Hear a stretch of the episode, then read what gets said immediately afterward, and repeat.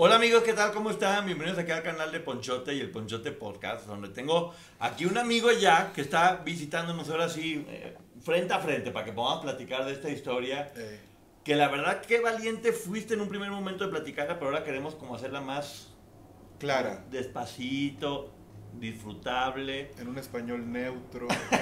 Pues sí, porque luego parece que estabas hablando checoslovaco, creo que decía, ¿no? Algo Sí, por el estilo. así. No, no era nada más acento regio, ¿eh? No crean que era checoslovaco ni nada por el estilo, lo haciendo muy bien. muy diferente. Ah. Pero bueno, saludos Monterrey, no tengo nada contra ustedes. Pero bueno, tenemos aquí la presencia de mi querido Pancho. Así, no es que esté pronunciando mal, así es, Pancho con SH, ¿no?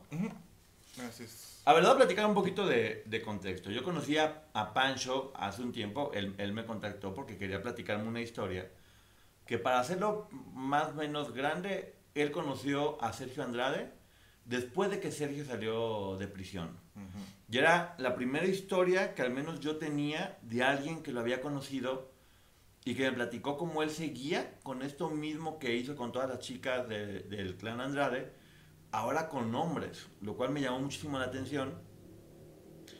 Y tengo que platicarles a ustedes también, que en un principio, como seguramente les pasó a muchos de ustedes, había muchas dudas al respecto.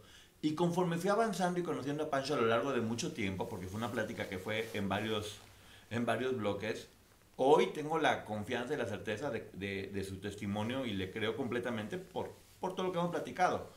Porque yo fui testigo de cómo se quebraban momentos, de cómo le ha costado trabajo hablar y sé lo valiente que es de estarlo haciendo, inclusive en este momento. Porque la idea es que quede muy claro y que no queden dudas y poder ahora sí entrar como un poquito más en, en el proceso, que es lo más importante, de cómo lo vivió de principio a fin. ¿Vamos bien, Pancho? ¿O no? Dale. Entonces, la historia se divide como en dos partes. Una primera donde un poquito jugando terminó en contacto con unas personas que pudieran ser o no Gloria y Sergio, cuando ellos estaban en la cárcel en Brasil, que finalmente le terminaron pidiendo a Pancho que grabara videos de todas las noticias que había en el medio del espectáculo y se los mandara como un reporte, ¿no es así? Eh, video no, ni había cómo Perdón, hacer. video no, un mail. Sí, era por mail y yo tenía que reportar eh, todo lo que se decía en la tele sobre ellos. Pero bueno, eso terminó ¿por qué? Por- ¿Cómo cómo fue que terminó esa etapa? Eh, a ver, pero o sea, lo cuento como desde el principio todo. No, no, no, nomás no, el- el fin. fin. ¿Cómo fue que dijiste ya no a la goma? Ah, viene la tele, mataron a una niña. Ah, no quiero saber nada de esto. Ok, exactamente. Cuando Así. vio en la televisión eso, él dijo ya no quiero saber nada y se alejó por completo. Esa fue una primera etapa donde hasta la fecha de hoy no se puede asegurar que estuviera hablando con, con Gloria, con Sergio. Estuvo, como quien dice, trabajando mucho tiempo eh, haciendo este tipo de información de todo lo que sale en televisión.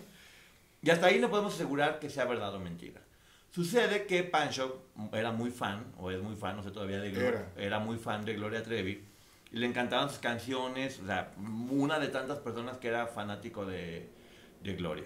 Sucede todo esto de prisión, igual él seguía eh, creyendo, escuchando la versión de que pues, todo lo que estaba diciendo era mentira, que ellos no eran tan responsables, con las dudas sí, pero siempre eso, confiando en, en el artista. Y él comienza una carrera artística, ¿no es así? Mm. Eh, decide venirse de su... No Bueno, convencido. Mm. Pues bueno, algo parecido a una carrera artística, porque todo el mundo empieza de cero, Pancho. Sí, sí, sí. ¿Dónde naciste? En Sonora. En Sonora. Él se viene de Sonora, Ciudad de México, con la idea de obviamente tener una carrera.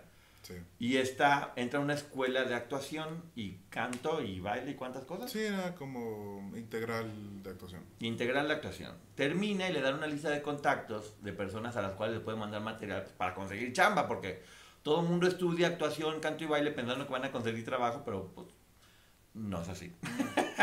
es, es un trabajo muy fuerte poder conseguirlo. Y entre esa lista de contactos, de repente aparece uno que es Sergio Andrade. ¿Vamos Ah, bien hasta ahí? Estás contando mal. A ver, no, platícamelo, platícamelo, para eso estamos aquí. Tú dirás cómo es. Eh, No, o sea, te dan la lista de contactos para que busques quién te puede descubrir, Ok, ¿no? Y pues no me descubrió nadie. Vete a saber por qué. ok. Y, y cuando ya después llego y les digo como de, güey, pues no, o sea, no le dije güey a la maestra. Yo le dije, este, "Oye, pues no, no tuve éxito con nada. Y me dice, porque pues yo ya, de hecho yo las canciones que usaba para mis clases, al principio eran de Gloria. Ajá. Ya después me dijeron, no, o sea, busca otra cosa, eso no. Pero lo, con lo primero que yo llegué fue eso, pues. Y me dijeron, em, pues, pues tú que cantas parecido, porque lo acepto, canto parecido. El estilo. Eh, la influencia está, se nota por Sí, sí, sí, sí, sí. Eh, lo odio, pero pues ahí está. Eh, me dijeron, ¿por qué no, no, no, no tienen la idea, ¿no? De por qué no lo buscas. No sé si sea por chiste o por cómo, pero me lo dijeron y a mí me hizo clic. Sí, dijiste, claro. Y además ya trabajé para ellos.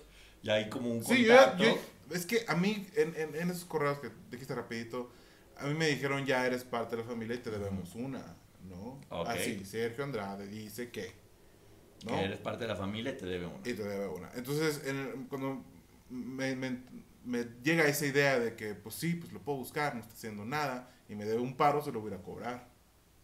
Ok, sí, pues quiero hacer mi carrera y él es un productor. A pesar de todos los rumores que había ya de él o que, o que había salido de prisión, hay como sí, puede ser o no cierto, ¿no? Hay como esa duda. Pues es que yo no me había como... Clavado tanto. Clavado en, ver todo este rollo. Y ya, ya, y habían pasado tiempo desde que me dio miedo de que estaba viendo yo en la Sí, y porque además en aquel tiempo era como más visto como un chisme del espectáculo que en realidad como ahora lo vemos con la seriedad que, merece, ¿no? Ah, sí, claro, pues en aquel entonces es muy diferente a como se ve ahorita. Así es, entonces bueno, decides buscar a Sergio Andrade y de pura chiripa pones en Facebook. Ah, sí, tal cual, Sergio Andrade. Había varios, obviamente. Y ahí estaba con su foto y pues igual, mandar mensaje.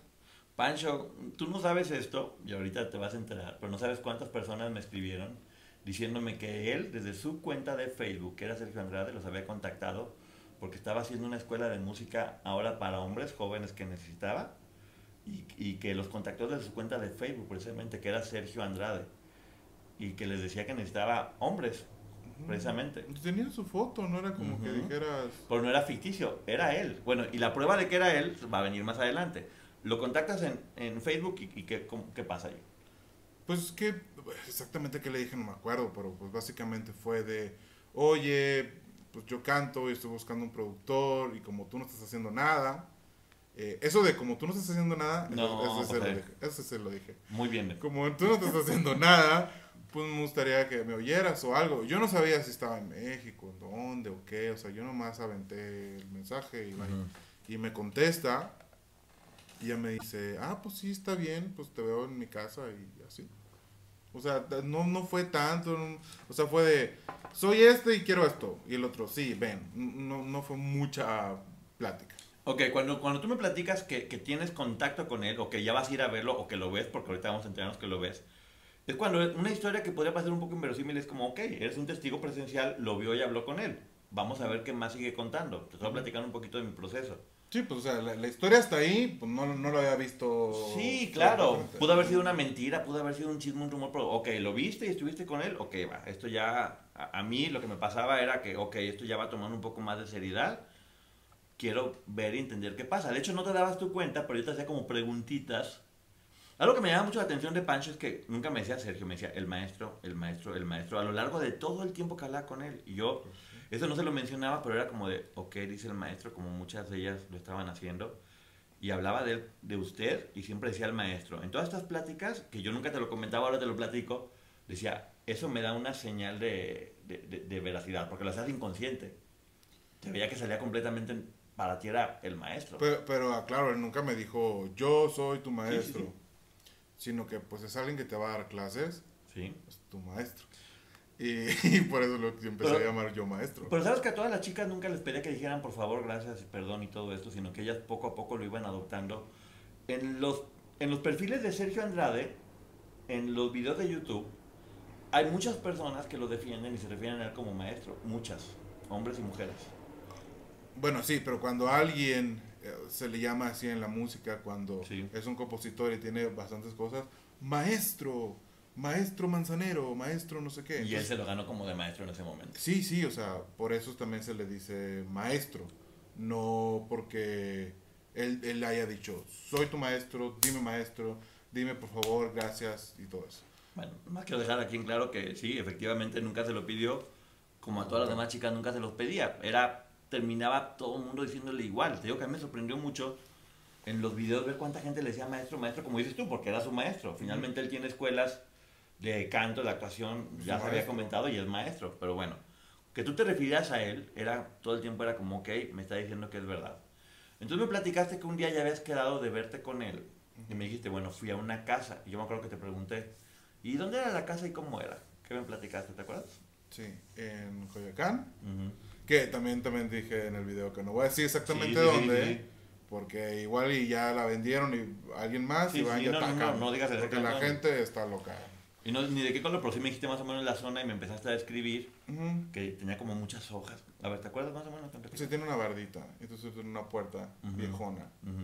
Y, o sea, ya que, que entras, hay como, o sea, está la entrada, pero como que no habían, había muchas hojas secas. O sea, me acuerdo de eso. Había hojas secas. O sea, e- entras y hasta entras a la casa, o sea, como que tienen un patio. O sea, no es. Sí, como esas casas antiguas que tienen como un patio que, que reparte muchas habitaciones. O sea, pero cuando entras no te das cuenta. Ajá. O sea, o, o cómo. Sí, no, no. O sea, entras y tiene un patio grande Sí. O sea, y muchas hojas. puerta, barda, entras, casa. O sea, no entras a la casa. Ok, ok, ok, ok. Ya entendí. ¿Y qué te iba a decir? Y bueno, tenía muchas hojas. Me llamaba la atención que me dijiste, tenía muchas hojas tiradas. Se veía O sea, lo que yo me acuerdo es que estaba como muy, muy cocino, pues muy, Y descuidada, muy ¿no? sucio. Y tú te imaginas, a alguien para que era famoso y todo ese rollo, pues era como para que estuviera limpiezón. O sea, se veía abandonado. Pero lo que, lo que me acuerdo mucho es que, o sea, quedamos hora y me dijo dónde y todo el rollo. Ujú. Pero en aquel entonces yo tenía un teléfono que no tenía Messenger de Facebook como para decirle ya llegué Ujú. y no tenía su número en aquel entonces. Entonces es de que quedamos por computadora, de que voy, ah, sí voy. Ujú. Me das cuenta, pues mañana, sí, sí voy. Ok. Y llego y toco y no, No abre. no, no abre. No, estaba como medio entreabierta, Ujú. pero no, tampoco me metí. Y duré, ah, que él me ha dicho, ponle 11 de la mañana, Ujú. y yo como hasta las 2, o sea... que- y, yo, y yo no me iba a ir porque dije, a lo mejor fue a hacer un mandado, comprar algo y ahorita Sí. viene. Que lo hacía con todos también. A todo mundo hacía esperar. En todos los testimonios que tenemos, a todas las personas hacía esperar por horas y horas. ¿Cómo? Sí, a todo mundo lo hacía esperar mucho tiempo. Era como una costumbre que él tenía. No sé si para mostrar superioridad o no sé, pero... Ah, o sea, no todo el tiempo, ¿no? Pero, pero esa, esa vez sí me acuerdo que... O sea, me acuerdo mucho estar allá afuera esperando y, y, este, y que no llegara. Y no llegó, o sea, y estaba adentro. Ujú. Entonces yo pensé que había salido y, y estaba adentro después. Porque, o sea, dejaba que pasaba cierto tiempo y Sí. volvía a tocar y volvía a gritar. Y nada. Nada, ¿no? O sea, pero o sea, tampoco le gritaba, este, pues no, Y- no, o sea, ¿Y cómo fue que entraste? buenas o algo que te- Se escuchó una voz, o sea, pues que era él, pues. Pero se escuchó una voz de adentro que dijo, pasa. Entonces ya. Pasa, después de mucho tiempo. Después de mucho tiempo, o sea, no, no, no estaba afuera, pues. O sea, Sí, sí. estaba todo el tiempo estuvo adentro.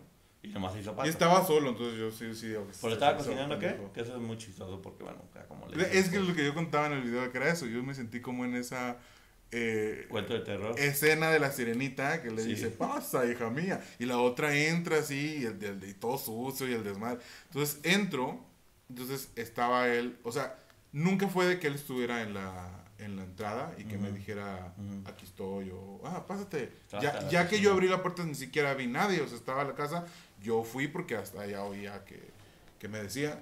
Y, y ahí fue donde ya entro y todavía oigo su voz que está como en un cuarto, pues, o sea, estaba Ujú. más adentro. Y paso por la cocina y estaba, tenía una olla con, un, con una cabeza de, de puerco, como que estaba haciendo cabeza, pues, de puerco. Pero estaba encendida, estaba burbujeando. Y ahí es cuando yo, yo sí me acuerdo de decir, ¡ay, la madre, qué tétrico todo! Dije, o sea, y sí me acordé mucho ¿Olía bien o mal? de las... El, ah, pues olía a puerco, a puerco muerto. o sea, Ah, feo. Sí, o sea, yo, la carne cuando la acaba de Sí, hacer... pero tratan Google que ya no sabe si lo hacía para intimidar o si se lo iba a comer o qué onda, o sea, cabeza de pues, puerco. a lo mejor sí, o sea, él cocinaba. No, no sé si... Estaba solo, ¿no? En la casa. Él, él estaba solo. Entonces yo ya paso al, al cuarto ese y estaba su escritorio, estaba él. Y ya, este, pues ya le dije, ah, pues yo soy Pancho.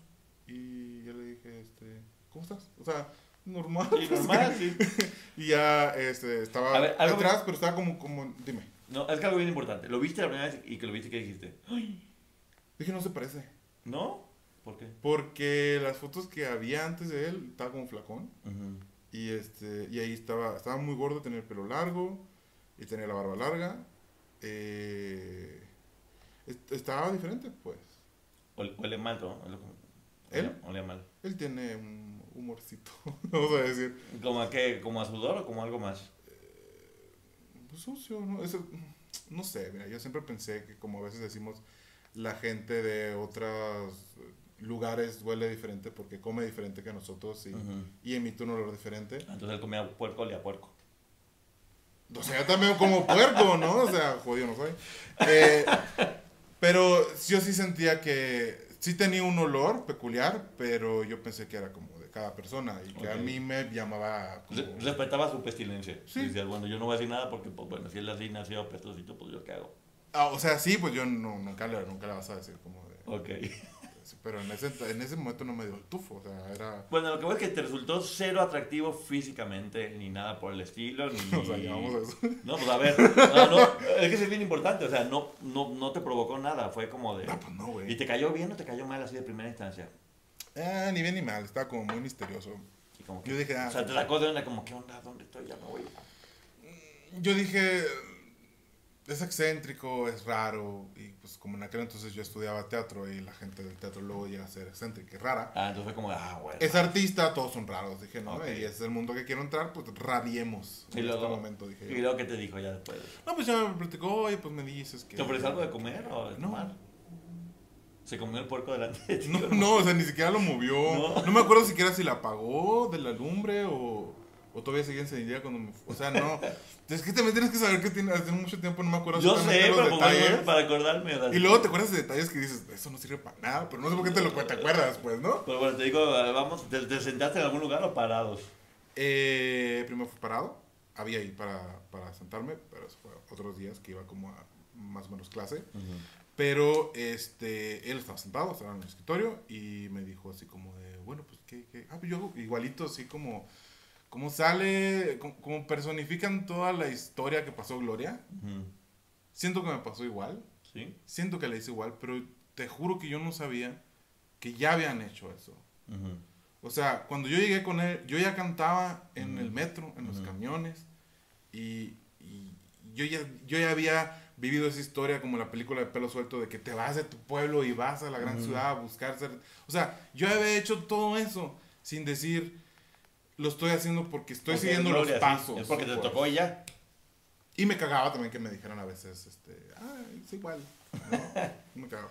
Pero ahí sí me dijo como de, este, pues, ¿qué cantas? Y, y ya le canté rolas mías. No, le- obviamente no le iba a echar limón a la herida cantando De Gloria. Gloria Treves. También, también tenía un poquito de este, conciencia. Y, y le cantaría rolas mías una o dos. En aquel entonces, este, yo siempre había escrito letra y música ¿Te, igual. o te sea, acuer- te acuerdas cómo se llamaban las canciones? Sí. No, no sé. ¿No quieres decir? No, no, no. No me, da- no me da tanta, este... Bueno, Chivita Linda y, y, bom- y, y, y bombón Porque, güey, todo era muy parecido, güey. Siempre... Sí, de hecho, cuando conocí a los compositores de ella, o sea, y me mostraban canciones, dije, "Ah, todos somos iguales, hacemos lo mismo, güey. Y muchos hasta títulos eran iguales. Ajá. Y, sí me da como penita, Y pues. cuando cantabas casi a él.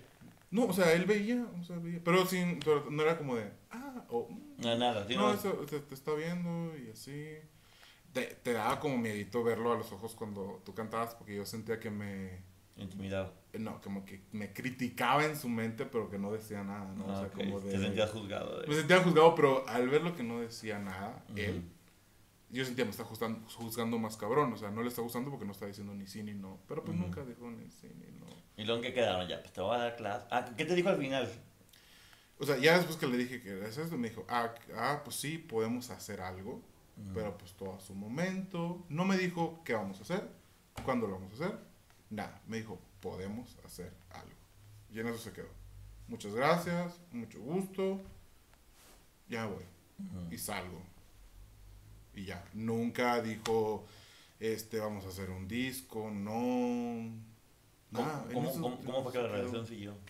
Porque después me, me llamó, o sea, después me dijo, o sea, no, me llamó, me escribió. Me dijo que, este, que se podía ir otra vez, entonces yo ya lo vi como, de, ah, pues vamos a seguir platicando de, pues, de lo que hablamos, de hacer un disco, ¿no? Y la creo que la primera vez que, o sea, revolví, sí como que platicamos de qué quería yo hacer o qué tenía pensado como proyecto, Ujú. todo eso. Y pues eran pláticas así normales, nunca era que él estuviera apuntando como para como, como interesado en tu proyecto, ¿no? él tampoco... Sí, o sea, era más yo platicando y el otro dándome el avión, básicamente. Sentía yo, pues. Nunca fue como que él me dijera, vamos a hacer esto, y luego sigue esto, y luego esto. Pero sí me dijo como de, este, pues hay que ir ensayando y hacer, este, como clases. Sí, sí, te voy, te voy, lo que más o menos decía siempre era de, creo que tienes talento, pero se necesita pulirte. Entonces tomamos clases, hacemos cosas. ¿Te cobraba por las clases? No. Ah, te, prometió algún disco o algo? O sea, yo daba por hecho que sí lo íbamos a hacer, porque yo cuando lo, cuando lo vi fue eso. O y cuando dijo, ok, me interesa seguir con Pues yo entendí, o sea, yo como, que sí. le puede gustar. Ajá. Porque yo llegué así, o sea, yo quiero hacer un disco. Yo tenía la idea en aquel entonces, que se vendían los discos, de quiero hacer un disco. Y venía yo de escuchar que los artistas hacen discos desde 80s, 90s.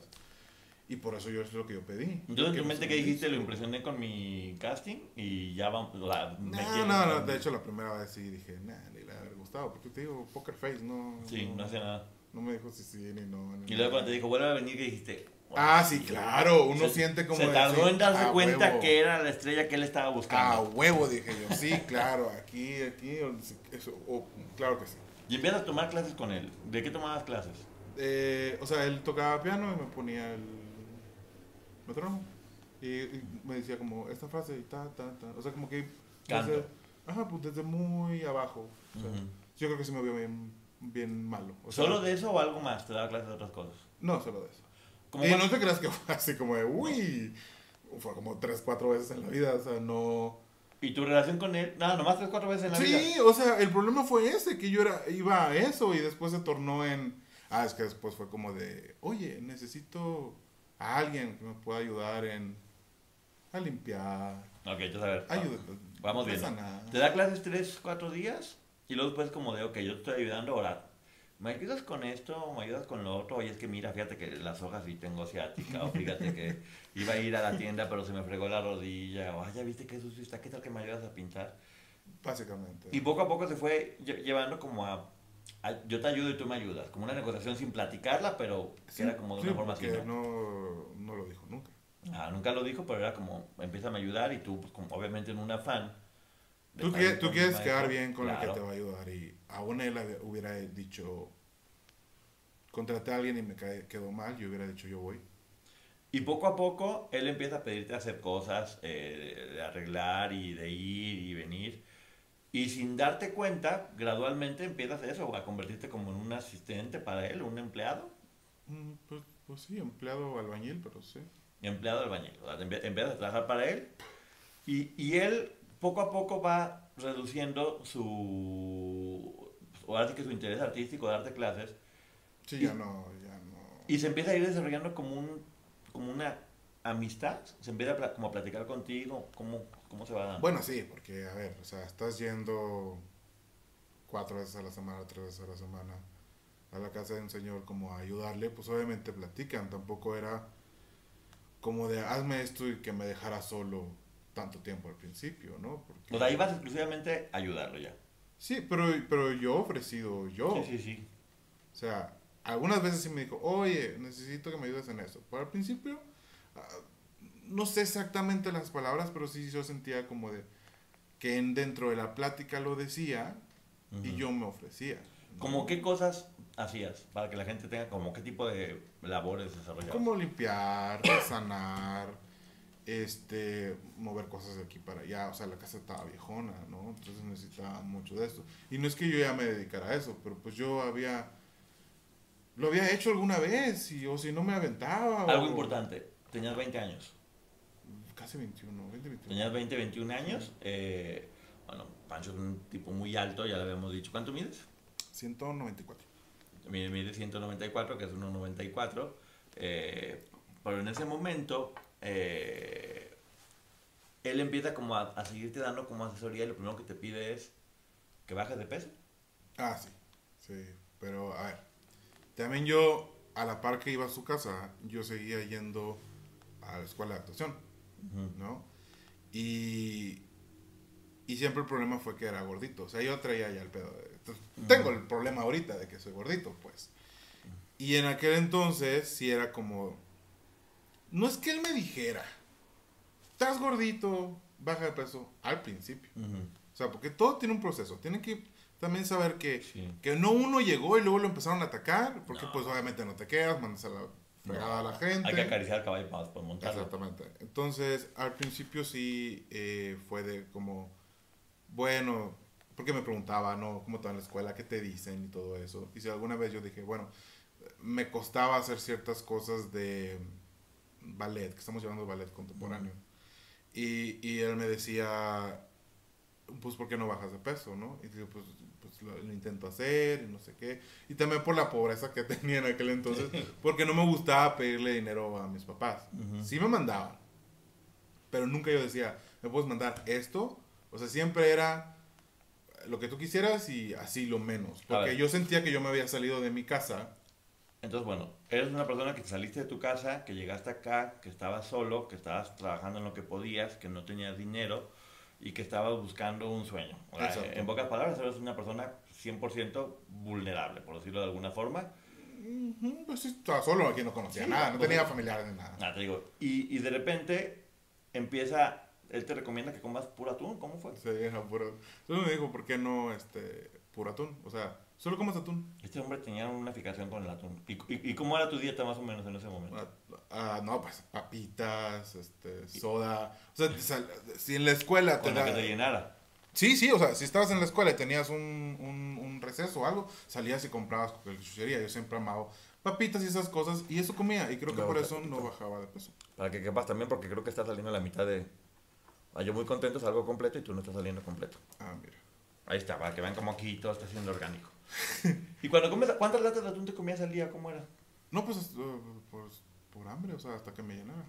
Ah, o sea, no, no, no había un límite. No era como de una al día, no, o sea, me- Puro atún. pero él empezaba, primero fue como de, oye, ¿por qué no haces esto? Ujú. Y en aquel entonces era muy barato el atún, valía 5 pesos mexicanos. Ok. ¿Y aparte de atún comías algo más? Galletas, con primero con galletas saladas. Pero ya después sí fue como de, si estás haciendo lo que te digo, si estás haciendo lo que te digo, Para poder adelantar un poco, ¿cuántos kilos bajaste más o menos? Pues que no sé cuántos, pues que no sé. a uno, No uno- llevaba la... la- No, pero o sea, unos 5 cuenta. 10 para darnos una idea de qué tanto bajaste de peso. Es que yo me veía muy, muy, muy flaco. O sea, siempre fue gordito y me veía... Yo me acuerdo haberme visto y, y y decir, estoy enfermo. De nueva cuenta, es importante cómo empieza a debilitarlos físicamente porque es una forma de poder seguir controlando a las personas. Empieza manejando, que si es un poquito por imagen, porque también pasaba con las chicas. El hecho de tener una persona que ya de por sí es vulnerable y irla poco a poco coercionando para que empiecen a debilitarse físicamente, eso les permite tener un poco más de control sobre las personas. En tu caso, era en apariencia como con todas las demás, siempre con la intención de sacar la me- mejor versión de ti. Todo era siempre como con esa finalidad, ¿no? No, sí, pues obviamente te convencía de, Ok. de alguna forma y no le estoy... Lleva, lleva a defenderlo, perdón. No, no, no, tú, no, tú, tú, tú di lo que tengas que decir. O es que luego me mandan los mensajes de No todavía le lo hace. defendes y no sé Bueno, qué. porque estás viviendo un proceso todavía. Eh, Algo que es bien importante y que yo le platicaba con Pancho es que es importante que la gente que la gente conozca este proceso de Pancho porque es un Pancho muy diferente de cuando yo lo conocí ahorita, porque todo es un proceso. Obviamente no has sanado todo lo que has hecho, pero sí hay muchos 20 que te han caído, que ahorita al final platicamos de todos los 20 que te han caído. Y lo sigues defendiendo en tu cabeza porque es lo que es lo que él logró Es a partir uno- de la manipulación. Uno no se imagina que la gente fue, puede ser tan... Tan más, sí, exactamente. Entonces, por ejemplo, a ver, ya para este momento, tú ya te habías convertido en su empleado sin sueldo, eh, con la promesa escondida de que podías hacer algo en la música. Pero Ah, porque, porque yo sí se lo recordaba de vez en vez. ¿Sí? Sea, sí le decía como de... Como de qué bonito que te- ya te pinté toda la casa y O ¿qué sea, no, ¿sabes qué ¿Cuándo hacía? ensayamos? ¿Cuándo veo algo? No, yo a veces cuando trabajaba cantaba algo nuevo que haya hecho. Como Mm. para que me oyera y que me dijera algo. Pero pues le valía, o sea... Tu sueño era como mientras pinto canto una canción Pasaba de mí, pasaba, o sea... Nada. Válgame Dios. Pero él poco a poco se fue convirtiendo como en tu amigo, ¿no? Ah, sí, claro, porque obviamente te, te está platicando. ¿Era simpático? Sí, ¿Sí? sí, sí, sí, te, te cae muy bien. Órale, como que platicaba, como por qué te daba, se, se te hacía simpático. De todo, te, o sea, al principio te sacaba con información, como de, pues, platícame de tu, de dónde vienes, tu casa, tus papás, tus hermanos, tu- la escuela, o sea, todo. O sea, el- el- tú te sacaba información, entonces ya que tú dijeras, no sé, güey, ¿qué- tu color favorito, ya dices tú, rojo, y entonces él, ah, pues las minas rojas de no sé dónde, Ay, qué flojera señor. y, y, y, ¿Y te te contaba cosas. en serio? Pues sí lo veías como de... Está shocheando. No, pero está bien. No, o sea, te platicaba de... te estoy dando un ejemplo burdo. Pues, No, ya pero, sé, pero es que así es, siempre saca unas frases que de, como dijo Huitzilopochtli en 1874, qué rico está tu tortilla. Sí. Trágate el taco, no me importa Huitzilopochtli, Sí, ya. sí, sí platicaba cosas así. Algunas se me hacían interesantes, otras no, y pasaba yo de él. Pero, pero sí, o sea, sobre yo, lo que yo le dijera, como que seguía indagando, platicando, como me sentía como entrevista, ¿no? O sea, Entonces, como- voy- siento yo que para conocerme.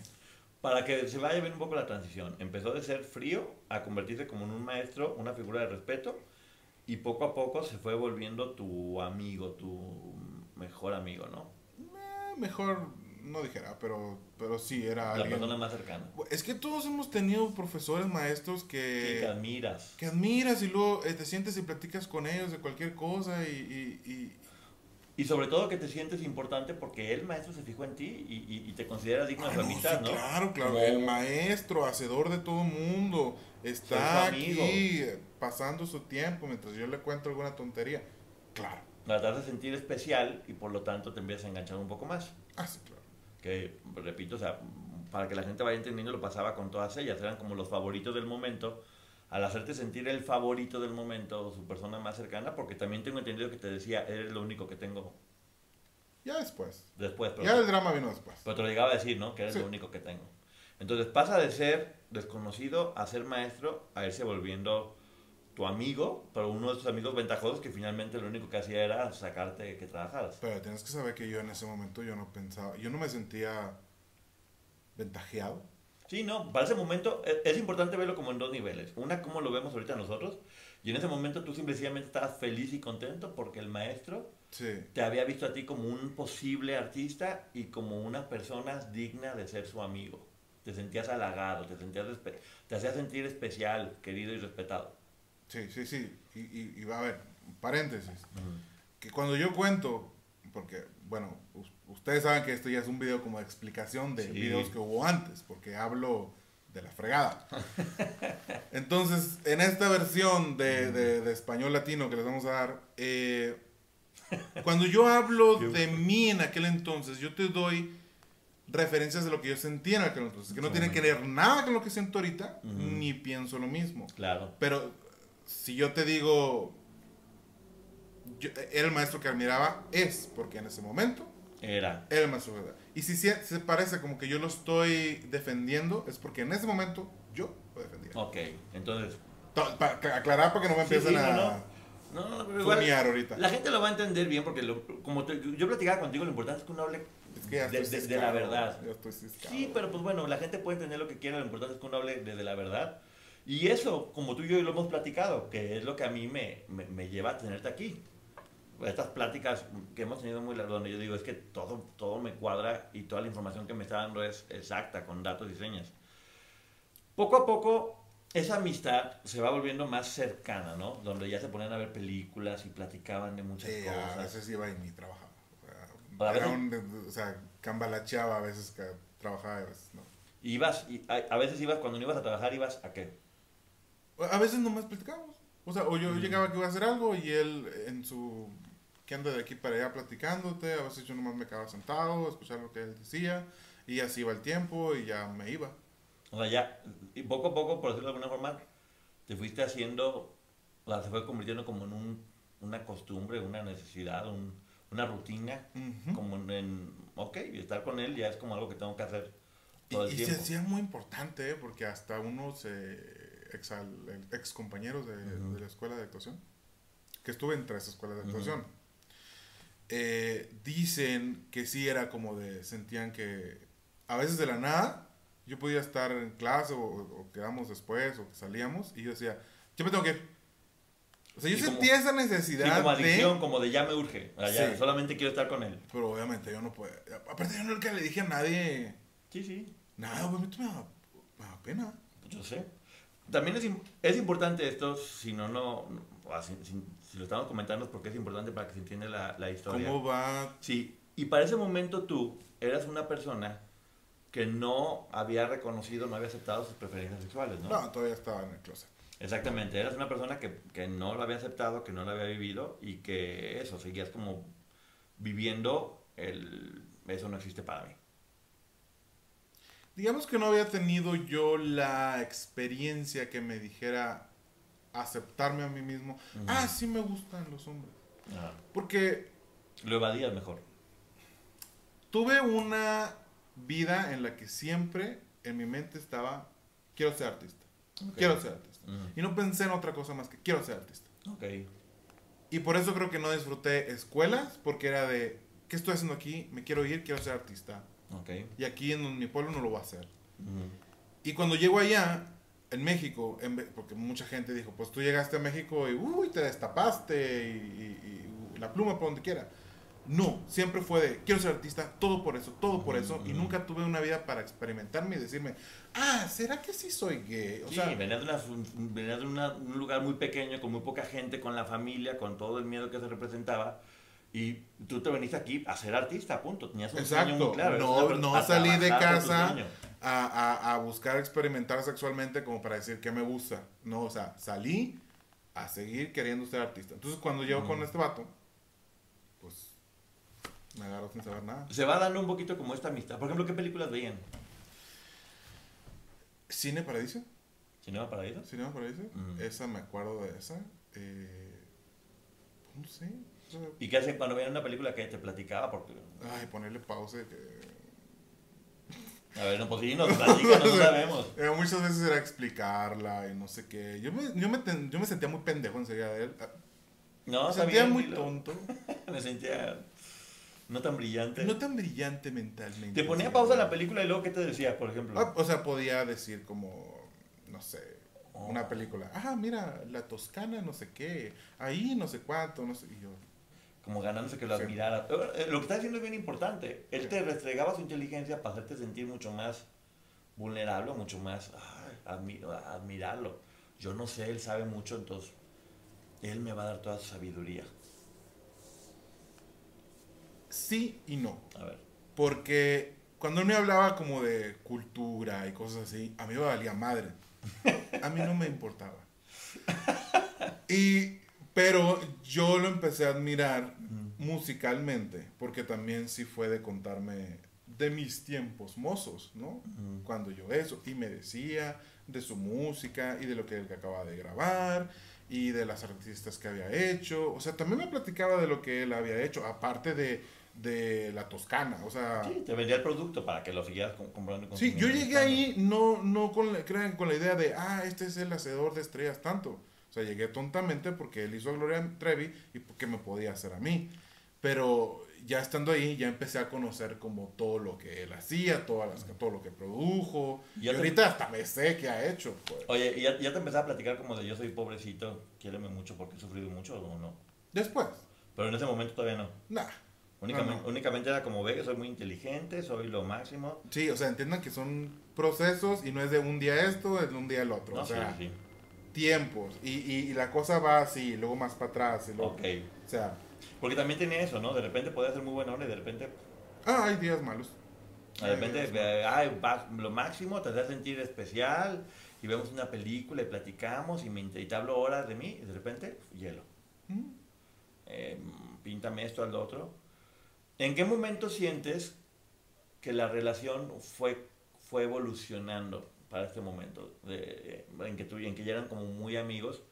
Y tú me dijiste en alguna ocasión, tal vez ahorita ya no lo sientes, pero en una ocasión me dijiste que llegó a convertirse en, en tu mejor amigo, que era como un todo, o sea, como que ya el mundo se te había desaparecido y lo único que querías era estar con él. A ver, yo no lo podía llamar así como el mejor amigo, Ujú, porque pues yo sentía que tus mejores amigos casi siempre son como de tu edad, ujú, pero sí era como un- una parte muy importante en lo que pasaba de mí. O sea, todo lo que yo hacía era alrededor de estar ahí.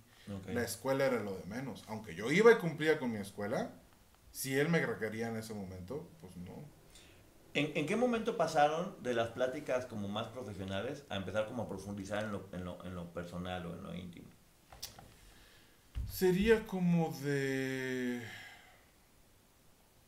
En su misma forma de, de querer empatizar contigo, también te empieza a preguntar, como cuando tienes una amiga, güey, que te pregunta como de cosas, ¿no? O sea, de tabúes y cosas así como para echar el chisme. Sí, como de, oye, a ver, ¿a dónde más has llegado? Sí, o sea, e- era muy normal porque era un jovencito de 20 con un jovencito de 54, o sea, muy amigos, una pla- A ver, sí, muy tonto yo. No, yo sé, pero o sea, lo digo para que la gente lo entienda. O sea, tú en ese momento lo sentías como, ah, es una plática de amigos, pero pues era un hombre de 54 con un chavo de 20, empezando a hablar de temas eh, Sí, más pero, íntimos. pero así me los preguntaba así a forma de amigos, ¿no? Mm. O sea, ¿tú alguna vez has... y así... ¿Has tenido relaciones o eres virgen o has, te has enamorado? En un principio, pues obviamente pensando en, en, en, en, ti como una persona heterosexual. ¿Y en qué momento empezó como a jugar con, con la idea de eh, ¿te gustan los hombres?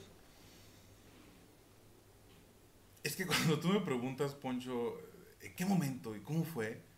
Uno no lo tiene todo Tan detectado. tan detectado. Fue gradual, cuando- ¿no? Que, que algo que te dije hoy hace poco y, y lo quiero poner. Sucedía muchas veces que si ustedes han entrado a un cuarto y dicho, ¿a qué vine? Y te regresas para acordarte, pero no te acuerdas. Lo viví mucho, porque era como de, ¿por qué estamos hablando de esto? ¿En, qué qué mo- momento? ¿En qué momento llega ¿Qué? punto? Y te regresas para recordar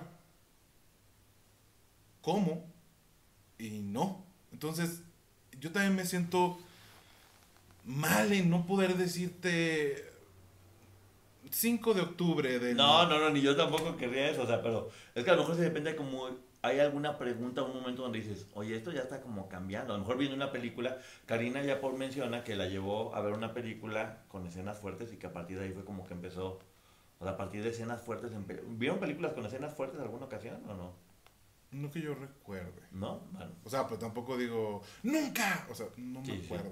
Pero digamos que la relación que era como de, de trabajo y después fue personal y después fue como de amigos, ya empezó a ser como de amigos que platican intimidades o cosas que no, que, que no, pues, que no platicas con cualquier persona y ya como mucho con, con la vida íntima y él le había detectado ya en ti como tu gusto por Yo, los hombres, yo ¿no? siento que desde el momento que yo llegué y dije, lo estoy buscando usted, uno, ¿cómo sabes de él? Por Gloria Trevi.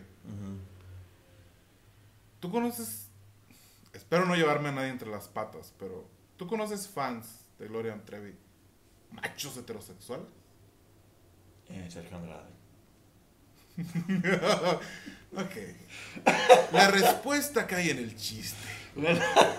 no, bueno, sí, llegaste tú siendo fan y... y Claro, te huele, te, te, te siente, te sabe, o sea, Ajá. Sabe a qué le tiras. Si me pregunta como de cosas y, o sea, él sabe sacar la información y, y te puedo eh, garantizar que ya sabe tus, tus, tus fallas y, y de lo que flaqueas y todo eso. Y mediante a eso se va haciendo como su forma de cómo te va a ganar y cómo te va a manipular y cómo te va a hacer el coco wash y todo esto. Entonces, durante pláticas larguísimas disfrazadas de amistad, en realidad lo que estaba haciendo era recabar información para saber cómo iba a seguir evolucionando. Ah, claro, porque había veces que, que- que te digo que esto es lo que más me duele después de hablar de lo que me decía mi familia. Era como, ¿y en qué momento le dije eso, pues? Mm. Y sacaba a veces, claro, que, ah, claro, como tu mamá no te quiere, porque tal cosa. Y yo, Te fue metiendo como la idea de que tu familia no ah, no, sí, lo primero es que te aísla. Te aísla de tu Y de gente. tus amigos y de tus maestros y todos son malos. Lo único que tienes soy yo que soy maravilloso. Exacto, te aísla de todo mundo. Eh, los puedes seguir viendo, pero ya los ves con una cara de falso. Sí, Te aísla de todo. Ni me quieres. Te aísla de todo. ¿Era cariñoso?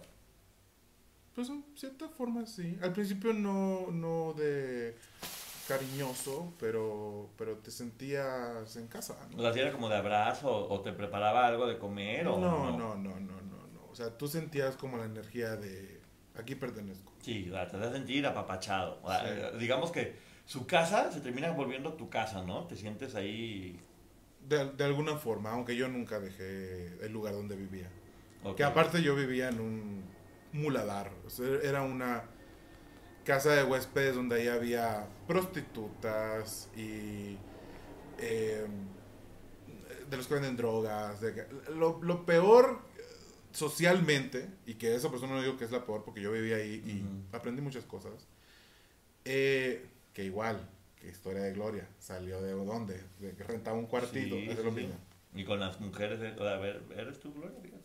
Ujú. Entonces, ¿a dónde iba con esto? Ya se me olvidó.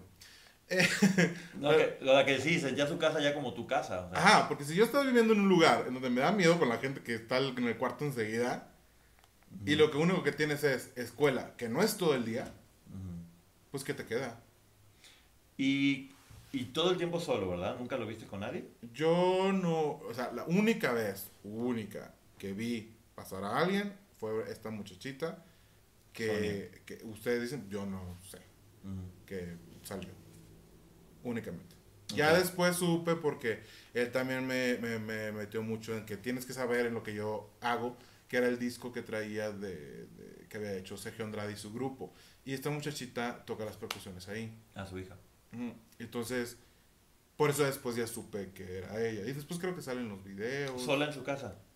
O sea, salió mientras yo, o sea, nos cruzamos. Ahora, ella salió de su casa, pero estaba sola con Sergio, no había nadie más. Ajá, así adentro no había nadie. A no ser que en cuartos en los que yo no entraba después, había gente que yo no había sabido. Pero yo, fuera de eso, nunca vi más gente. Pues. Ok, entonces la, la relación lleva siendo como un poquito más íntima, donde podían hablar de más cosas.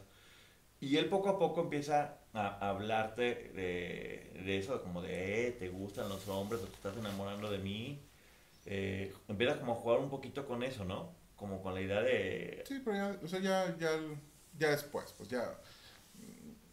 Yo me empecé a dar cuenta como de. Ya no, es, ya no estoy viniendo a trabajar. Ya no estoy viniendo a estudiar música. Ya no estoy viniendo a hablar de mi disco. Ya no estoy viniendo a trabajar. Y entonces, ¿a qué vengo? O sea, ¿a qué vengo? Entonces ya nomás vengo como a platicar con él, a pasármela bien. Y ahí es cuando ya me doy cuenta como de, de- de esto va más allá o, o qué querrá este señor. Pero también va y viene. Ya no, ya no voy a trabajar. Y luego un día ya es como de, oye, tienes que hacer tal cosa. O estoy trabajando otra vez. Ujú. O que yo saque el tema. ¿Cuándo vamos a hacer el disco? Y el que me platicara dos, tres cosas de, puede que sí, volvemos a esto, volvemos al otro. Era un brincar De una cosa a otra. de una cosa a otra. Es, que es, raro explicar, o sea, Sí, como- yo, a, a lo que yo he entendido con las otras chicas es que, por ejemplo, te iba dando lo que iba a necesitar en el momento. Por ejemplo, Ah, te, claro. te ponía a trabajar mucho y cuando sentía que te estabas hartando porque, no, porque ya no te pasaba nada con tu carrera, te empezaba a hablar de música para que te emocionaras con eso. Y de repente te trataba como mal eh, para que sintieras que te habías cometido un error, pero después como que te, te volvía a tratar bonito para que sintieras que ahora sí... O sea, tenía como esos cambios, ¿no? Para irte, que, que es lo que hacen este tipo de, de- de depredadores con, en las organizaciones coercitivas para irte generando esta inestabilidad. Además, tú ya no estabas casi comiendo, eh, estabas debilitado físicamente, trabajando mucho, porque pues, lo que, el trabajo que hacías era muy pesado para un chavo de 20 que estaba completamente debilitado. Ya te había aislado de todo alrededor y tú ya estabas para ese momento dependiendo de él, o sea, de, de sus... De, tus emociones dependían de él, o sea, si él estaba de buen humor, tú estabas de buen humor, y si él estaba de mal humor o triste, te ponía de mal humor o triste. Empezó a haber ese vínculo de emociones. No que yo me fuera con el humor que él tenía, sino que chocábamos mucho. Chocaban mucho, eras como el rebelde. Sí, sí, bastante. Y no porque yo dijera, voy a ser rebelde, sino que cuando él explotaba por alguna, cualquier cosa, que ahorita no me acuerdo exactamente qué, pues, pero si explotara de algo, de ese enojo por algo, y puede ser que no contra mí, sino que, que- que- que- se pegó con el dedo chiquito, cualquier cosa, y entonces yo no le seguía el rollo. Y entonces se enojaba de que yo no le siguiera el rollo. ¿Sí me, sí me entiendes? Sí. Como yo no me quería sentir afectado por lo que él esté viviendo y yo seguía trabajando. Ajá. Pero entonces ya su afectación, o como se diga, ya después iba y me la hacía de pedo a mí.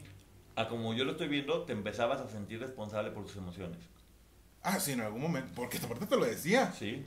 Sea, Sí. por tu culpa estoy mal. Ah, sí, a veces sí. ¿Tipo qué te decía? Cualquier cosa que... Es que, güey, es muy estúpido.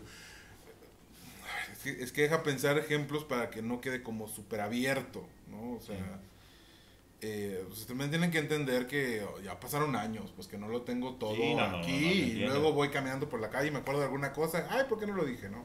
Que, ojo, quiero decir que yo he platicado con Rubén Aviña y con María, eh, productora del podcast de Racanel, y co- coinciden todos en lo mismo, que cuando habla uno con personas que han pasado por esto, es, es como si tuvieran puras piezas sueltas, e inclusive en su cabeza cuesta trabajo irlo armando, porque lo sienten, pero no lo han entendido todavía. Y hay muchas cosas que inclusive son tan dolorosas que el cerebro prefiere bloquear, ¿no? Sí, porque yo, yo pasé al menos 10 años bloqueado, pero ahorita vamos a esa parte de salir de ahí. ¿No? Ok, entonces te, te- te va haciendo un poco como responsable de sus emociones, como de, híjole, por mi culpa se puso triste, por mi culpa se puso enojado, por mi culpa, por mi culpa, ¿no? Por mi gran culpa. Por mi gran culpa. Porque eh, más de sent- sentirme como responsable, al principio sí decía, este güey le cago, o sea, me odia. ¿Para qué me tiene aquí? Si me odia.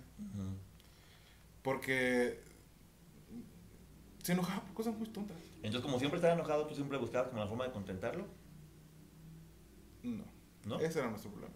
Ah, no, pues está bien. Nuestro problema era ese, que no era yo muy sumiso, que digamos. ¿Qué le gustaba comer o que le llevabas de botana? Yo me acuerdo que me... o sea, A ver, ¿de, de qué le gustaba comer? Pues, supongo que comía cuando yo no estaba ahí. O sea, tampoco piensen que yo estuve viviendo ahí como las chicas todo el ¿Nunca te tiempo. quedaste a dormir? Sí. Bueno, bueno, pero, por- vamos a regresar antes de llegar a donde te quedas a dormir. Como, yo me acuerdo que me platicaste que ibas a la tienda y le comprabas unos paquetazos de queso, ¿qué? No, eran, de, o sea, de lo que sí, me- de los detalles que digo que no sirven para nada, pero me acuerdo. Que sí sirven. es de que en el Superama vendían o venden una bolsa así blanca con azul de palomitas eh, sabor cheddar y la otra son de mantequilla con caramelo que se llama Chicago Mix y esas era lo que le gustaba que yo le llevara entonces la gente dice ah pero le dabas dinero no sé qué no pero llegaba con esa de dónde sacaba eso pues de lo que yo o sea, ya en ese entonces ya no estaba cantando en los, en los camiones ni en, ni en el metro, pero ya era mimo en el Ujú. centro. Mimo. Ujú. Y, y yo, saca- yo trabajaba de mimo hasta que no sacara el diario que yo decía, con esto ya sigo pagando mis cosas, ¿no? Ujú. Pero pues de eso también yo pasaba antes de ir a su casa, que era como un regalo, ¿no? Como para, hey, mira, pues sí. Sí, o sea, sí. hasta terminabas, o sea, trabajabas para él y encima le comprabas cosas. Ya a veces, a lo mejor tú te quedabas sin comer por llevarle cosas o, o- o sacrificabas tu estabilidad con tal de que él estuviera bien. O no tanto. No tanto porque como más comía atún, me sobraba mucho. Porque ya primero te había hecho que comías atún para que te sobrara.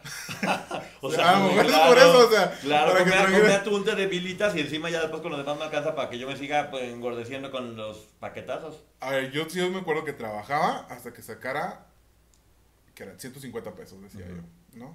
Que ahorita no son nada, pero entonces tampoco. No, pues y ya- con eso ya me cos- costaba cosas. Pero como nomás comía atún, me sobraba, me sobraba dinero para comprar otras cosas. Pero yo no le decía nunca, ¿De tomar qué le gustaba? ¿te Tengo- no sé, o sea, no me... No, de tomar. O sea, no, no, no tengo... ¿Con, con qué tomaba las palomitas? ¿Con qué era? ¿Algún refresco o agua o No, solas, solas? solas. Así, o sea, de que tomaba cosas, cuando a veces yo llegaba a comer ahí Mm. o algo, pues no tengo así exactamente... A fuerzas le gustaba la Dr. Pepper. O sea, Sí, o sea, no te pedía que le llevaras algo de tomar. No, no, de que, o sea, que ahorita recuerden, no, pero también tienen que saber que a lo mejor si sucedió, no es algo tan importante que se me quedó clavado aquí para decir, ah, ¿no? Pero, o sea, esas palomitas no fue una vez, pues que se la llevé bastantes veces. Sí, esa- bueno, era una relación muy normal de un hombre de 54 con un chavo de 20, donde se sentaban a ver palomitas. Muy normal. Muy normal, donde el, donde el chavo de 20 trabajaba, donde el chavo de 20 eh, le llevaba de comer a él, donde el chavo de 20 se volvió en su sostén eh, emocional, porque si no, él siempre estaba sufriendo y la estaba pasando mal. Eh, donde... te- dime. En algún momento, de cuenta, tú estás haciendo cualquier otra actividad y él está ahí fingiendo que hace algo. eh, y empieza a llorar. Y te dice como, y tú como de, ¿qué pasa? Entonces, no, me acordé de algo que no sé.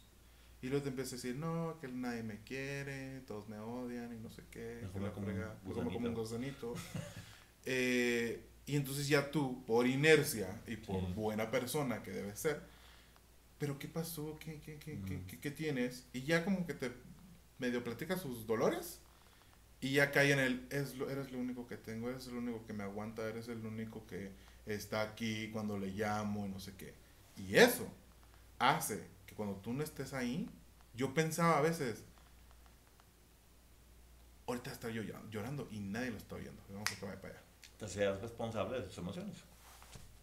Pues, de una u otra forma se lo quieres llamar así. Sí, sí, es como los padres narcisistas o estas personas narcisistas lo que hacen es, te dan a ti, el, o a los hijos, o a una persona menor en este caso, la responsabilidad de las emociones, siendo que debería ser al revés. Entonces, al tú ser responsable de tus emociones, es muy fácil que te controlen porque estoy triste, haz algo para contentarme todo el tiempo. Y aunque él no me dijera... Claro, ya, ya sale de ti. No el martes me voy a poner triste, yo sentía a veces. Y sin tú darte cuenta, pensando que solamente estás siendo buena persona, eh, terminas estando un poco a la merced de lo que él quiere. Esto, esto quiero adelantarlo un poco porque quiero que la gente entienda todo lo que vamos a platicar.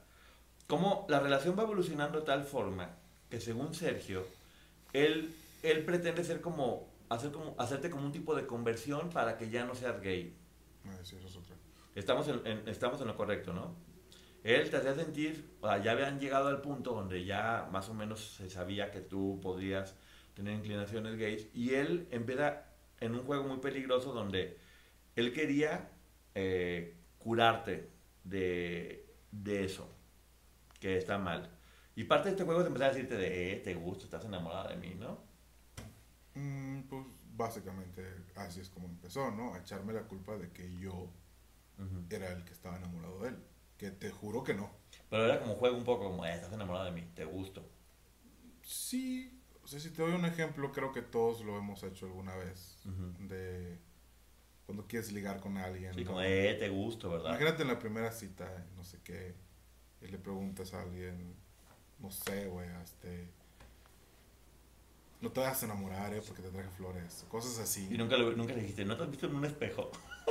o sea, ¿cómo se te ocurre que me pueda enamorar de ti, por favor? Bueno, no, perdón, tengo que ponerme serio. Si yo, digo que fuéramos serios y yo soy el que estoy. Yo me estoy privando de no decir malas palabras. De no estar como de les cuento aquí regreso. bromeando. Pues es que la verdad es que, mira, algo que, algo que hemos platicado con Pancho es que tanto él como yo también lo hago. Cuando sientes que la cosa se va poniendo un poco tensa, rompe uno con una broma. No porque no sea un tema serio, sino como una forma a lo mejor de aligerar. Y yo sé que vamos a entrar en un terreno que es, que, que es, que es complejo, que hay que tocar con mucho cuidado. Pero por otro lado también me da risa imaginarme este señor, o sea, ¿cómo, cómo ya para ese momento tiene la seguridad de decir, te, estás enamorando de mí? Compadre, vete en un espejo, lo más seguro es que lo que quieras es vomitarme y salir corriendo. Es que a mí ya me tocó la versión más culera del... Por te digo. Más mala, más horripilantosa. Pero él lo decía, como de, te estás enamorando de mí, te gusto. Pero llega un momento donde hasta... ¿Será? Como que lo dicen con tanta seguridad, y dices, se lo va metiendo como esa idea de posiblemente... De broma en broma, la verdad se asoma, decía yo, decía, no será que es por ahí. Porque tú también te autopreguntas, ¿qué vergas ando haciendo aquí? Sí, porque ya emocionalmente estás, o sea, ya, ya sabes que tienes una necesidad de él. Entonces dentro de tu edad es como que, ¿qué es esta necesidad? Ese enamoramiento, es, es que quiero, Ali nos dice en su libro que me encanta, dice, es terquedad, es enamoramiento, e, e, e, esa ambición que quiero seguir con mi proyecto. Eh, ¿Qué es? ¿Será que si sigo mintiendo por convivir, si haga el disco? Exactamente. Todo eso lo piensas en flashes que te pasan en la cabeza mientras vas caminando a tu casa, mientras agarras el metro, pero no son cosas que si te sientes tú y digas, a ver, ¿por qué estoy ahí? Y vamos a decidir. Sí, porque para ese momento, mira, ya te tenía, eh, ya tenía trabajando para él, ya te tenía eh, debilitado físicamente, ya te había hecho que te volvieras dependiente de él, ya te había hecho responsable de tus emociones, mm. ya, ya se había convertido en, tu mejor amigo, ya sabía todos tus secretos, ya era el dueño de tu sueño que podía hacer que se volviera realidad o no. Y, y, y es lo que te digo, o sea... ya son bastantes y tú sigues contando. Pues es lo que te digo, o sea, eh, algo que llama la atención es que de repente ni tú te habías dado cuenta de cómo él ya había tejido su telaraña y tú, simplemente lo único que hacías era ser buena persona y luchar por un sueño. En tu cabeza era, yo voy, lo ayudo, es una buena persona él y yo también soy una buena persona, ¿no? Sí, pero sí me la creía cuando me decía, tú me buscaste porque tú quieres hacer el disco. Y sí lo hice. O sea, sí lo hice. ¿Te, haces sentir culpable por Yo buscarlo? nunca le mentí, yo nunca le dije, oye, te quiero buscar porque quiero una amistad. Y- Claro. Y, y, y, y si se hace un disco, qué bueno, y si no, ni modo. No, o sea, yo llegué a eso. La de todo me gusta, nadie me quiere por quien soy, solamente quieres que te produzca un disco. Era, era lo que usaba, ¿no? Ajá, pero yo sí le dije eso, yo le dije, me debes una, por lo que pasó en los noventas. Eh, o sea, yo sí fui a lo que fui.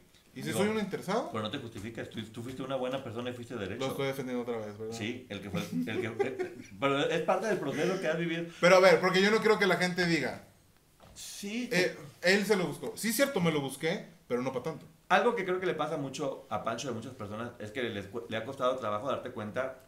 Pancho me lo decía, pero ¿cómo? Si todas ellas eran niñas eh, que les hizo un montón de cosas, yo me siento mal de decir que fui, que él abusó de mí cuando era un hombre de 20, cuando era un hombre, cuando el abuso está acá. Y el- acuérdate que el abuso, es lo que platicaba contigo, el abuso no tiene edad, el abuso es abuso y la edad lo puede hacer más o menos grave.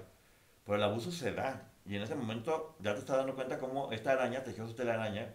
Y un chavo de 20 con, con, ambiciones, con un buen corazón, con ganas de ayudar, que todavía no se había definido a él mismo con su sexo. Él fue tejiendo la telaraña. Y para este momento ya eres una víctima de él, porque apenas vamos en esta otra parte. Que, a ver, no sé si tú estés de acuerdo, pero prefiero yo decirlo y tú me dices si está, si está correcto o no. Sí. Él poco a poco, en este afán de, que- de demostrarte o de convertirte, empezaba a tener como juegos contigo donde eh, te gusto, no te gusto, y poco a poco se fueron haciendo más cercanos y más cercanos, y pasó de lo hablado a lo físico, y lo físico escaló a un punto donde no tuvo que haber escalado y que te hacía sentir siempre culpable. Sí. O sea, provocaba cuestiones físicas. Nunca hubo una relación eh, sexual tal cual, nunca hubo eso, pero siempre hubo como coqueteos físicos que llegaron a escalar de ambas partes, tuya hacia él y de él hacia ti, y siempre que pasaban, tú te sentías culpable. ¿Por qué te hacías sentir Sí, culpable? Porque eres el malo, porque eres quien está cayendo en esto, porque me estás haciendo caer a mí y tú eres el culpable. Tienes que, tienes que retomar el camino, Sí, eres sí. una mala persona, Tienes que ser más fuerte. tienes que ser más fuerte, estás perdiendo el camino de la conversión. Y no es que me haya hecho, dicho él, te voy a convertir. ¿no? Era parte de algo que ya estaba como, es que nunca lo dice, pero de alguna forma lo va haciendo implícito. Yo a- ahora sé que era como así, Ajá. pero en aquel entonces yo sentía la culpabilidad de Sí, soy malo. serlo. O sea, sí. Soy malo, o sea, caí. me- o sea, él en su, in- en su infinita bondad me- se está sacrificando para ponerme pruebas y yo caigo. Ajá, o sea, si él está en buen rollo como para decirme, para ponerme estas pruebas y tratarme como para que yo vea qué va a pasar con mi vida, porque los porque no lo estoy agradeciendo si él me las si, si de él están haciendo. Claro, ¿y por qué caigo? Ajá, o sea, sí, sí, también me llegaba a preguntar, pero ¿por qué lo estoy haciendo? Si me gusta, no me gusta. Sí, eh, nu- nunca fue una relación romántica con besos y apapachos, era Flores y simplemente... chocolates. No, no, no, eran simplemente cuestiones físicas que tenían que ver con intimidad, que nunca llegaron a una relación, en las cuales tú fuiste cediendo, ni siquiera por enamoramiento, porque era, era parte de... Es más, yo creo que lo, lo más importante es que ni siquiera sabías en qué momento había llegado a ese punto, ¿no? Porque todo fue con trucos. Sí, o sea, caíste, o sea, fue con, tru- con trucos y te sentías muy culpable por eso. Por haber caído tú y por haberlo hecho caer a él, ¿no? Era más o menos el proceso. Mm. Eh, ¿Prefieres no hablar de eso? Voy a intentar Describir. decir algo. Ok.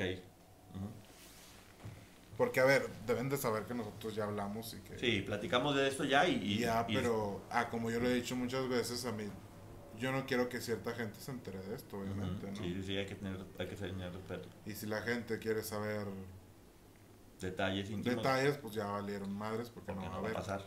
Se va a hacer todo con mucho respeto. Pero eran cosas que eran trucos. O sea, tú podías estar haciendo cualquier otra actividad y él llegaba y todo lo manipulaba para que pareciera que yo soy el que me ando ofreciendo, cuando no es así. Y entonces, cuando ya se ve que yo soy el ofrecido, se enoja conmigo, me dice hasta cómo va a morir, y se va. Entonces tú te quedas. ¿Cómo ¿Qué pasó? Pero aparte de qué Soy pasó, mal. ¿Qué hice? Si soy, qué malo soy, porque le estoy haciendo esto al Señor que no tiene nada en la vida más que yo. Ujú. Y te, te empiezas a no saber, y luego te encuentras y no sabes que, o sea, Sí, porque este hombre hacía pensar que era tan bueno que se sacrificaba a hacer cosas que no le gustaban con tal de ayudarte. de alguna forma. O sea, es como él lo hacía ver desde ese punto de vista. Pero finalmente era como la última pieza que hacía falta para poder tener completamente eh, pues eso, Ahí, o sea, controlado. Pero deben de saber que cuando ya empezaron como estas cosas así, eh, yo, yo, ya, yo ya estaba ahí. Ujú. Yo ya era parte, yo ya me había ganado, ¿Ya te quedabas a dormir No en había. ocasiones? todavía no. Ok. Eh, yo ya, yo ya, ya me había ganado, pues. Sí, ya, ya, si él ya, se hubiera ya. Habías Tírate, firmado me el tiro. habías firmado el contrato ya. O sea, ya, Ya, estabas ahí ya, a lo que ya. él quisiera. ya, ya, ya, yo ya estaba ahí. O sea, lo demás vino después, porque creo que él ya sabía que yo ya había como calificado para ser una persona que podía seguir lo que él quería, que seguir armando su culto, ¿Eras feliz en pues. ese momento o te sentías muy infeliz? ¿Cómo te sentías en ese momento? En momentos yo era muy feliz. ¿Eras muy feliz? Sí, o sea, cuando me platicaba de cosas, yo, ah, güey, güey", o sea, subes, bajas. ¿Nunca llegaste a caer en una depresión estando con él? Yo digo que no. La gente que con la que he hablado después de que salió el, el programa, que gente que me conoce lo vio, Mm. eh, de aquí de México, porque yo no quería que mi familia lo viera, Mm. este, me han dicho, "Mm, pues con razón, tal, tu-". pero no de una forma de, "Ah, con razón, sino que, ah, pues mira, también entendemos que siempre fuiste como de una forma, que todos creíamos que eras muy raro.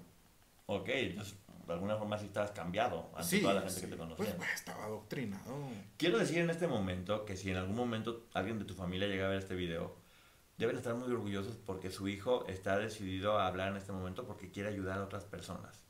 Él está venciéndose a él mismo porque él decidió que si que, que quedarse callado era una forma de seguir permitiendo que este señor siguiera haciendo esto con otras personas y que así como en algún momento hubo muchas personas que tuvieron el valor de hablar, hoy tú decides ser esa persona que tiene el valor de hablar con la única intención finalmente de eso, de, de- de que tu historia va a ayudar a que otras personas puedan no caer en esto o sentirse identificadas contigo y que también sepan que hay un futuro y que se puede salir de esto y que todo está bien, ¿no?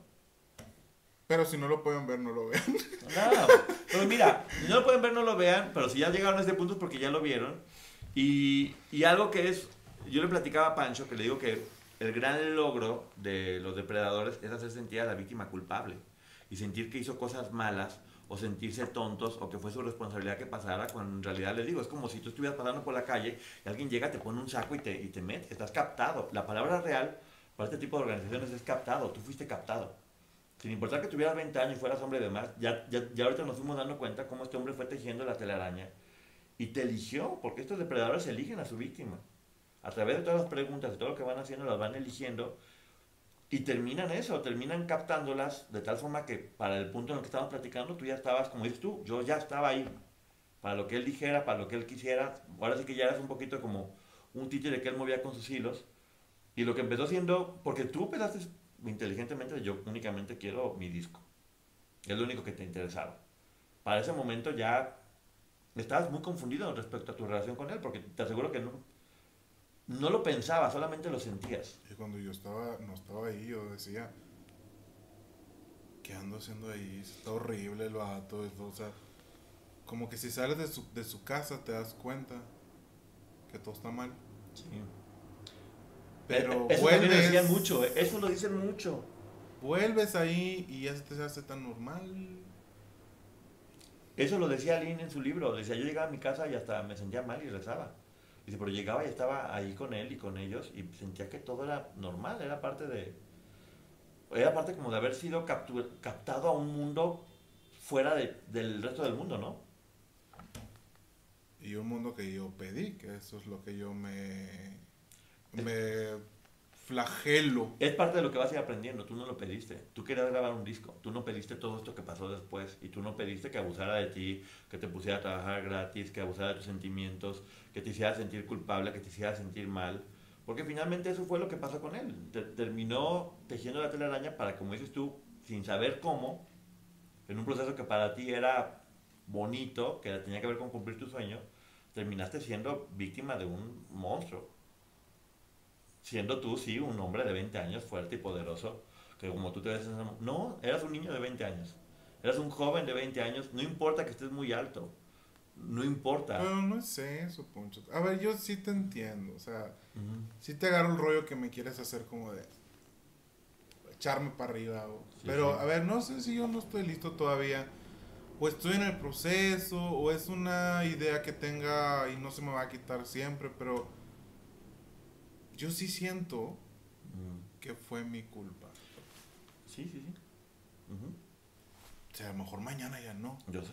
Por ejemplo, yo ya no soy el mismo de cuando grabamos el primer video. Ahorita no quiero llorar. No. No, ¿para qué sí? No, no. Eh, pero ¿por qué no quiero que... Volviendo al tema que siento que no dije. De por qué no quiero que en mi casa sepan. Es porque se van a culpar. ¿Para qué lo dejamos ir a la ciudad? Para que vaya y hiciera eso. Y yo me siento así. Yo siento que fue mi decisión buscarlo. Mm. Que ya sé qué me vas a decir. No, o sea, tú lo buscaste para que sea un disco, pero solo para eso, no para lo demás. No, te voy a decir algo diferente. ¿Qué tal si cambias el yo fui culpable por decir acepto mi responsabilidad?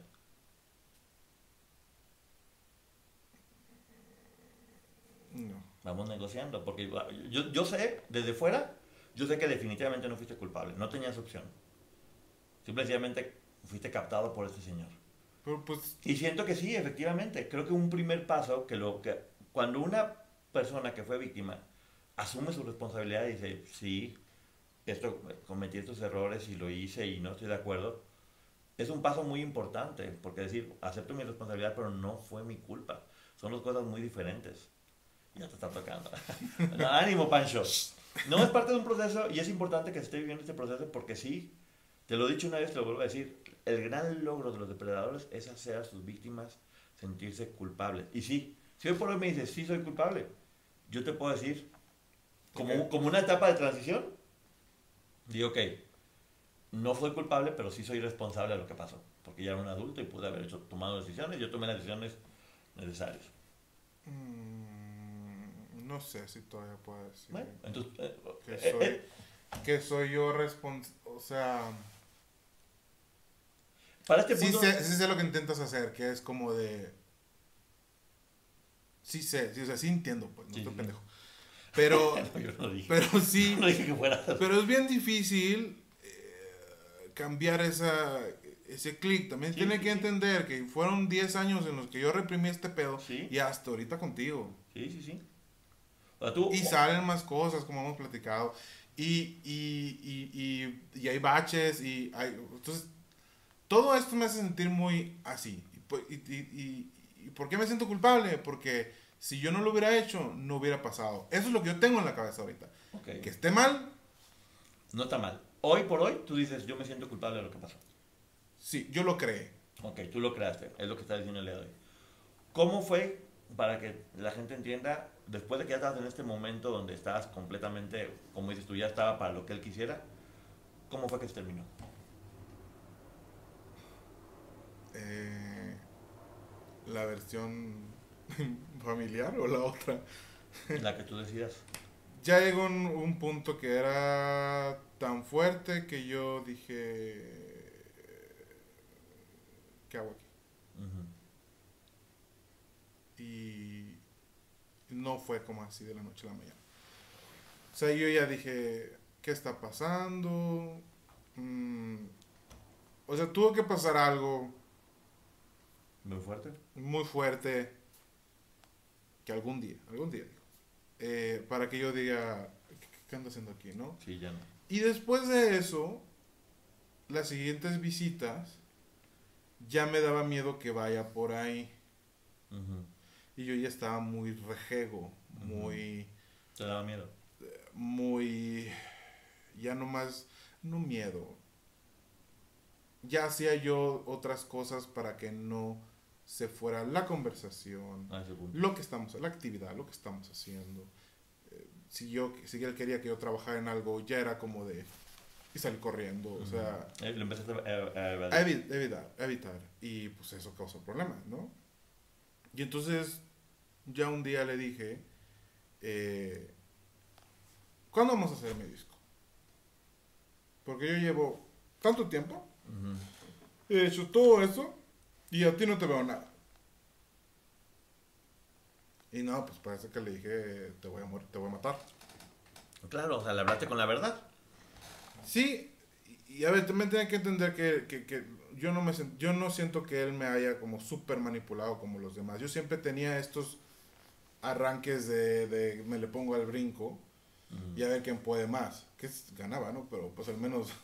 Sí, o sea, pues, eh, eh, él sabía que, como, yo te digo, pues obviamente contigo no fue tan violento físicamente porque sabía que en cualquier momento le partías el queso y estaban solos.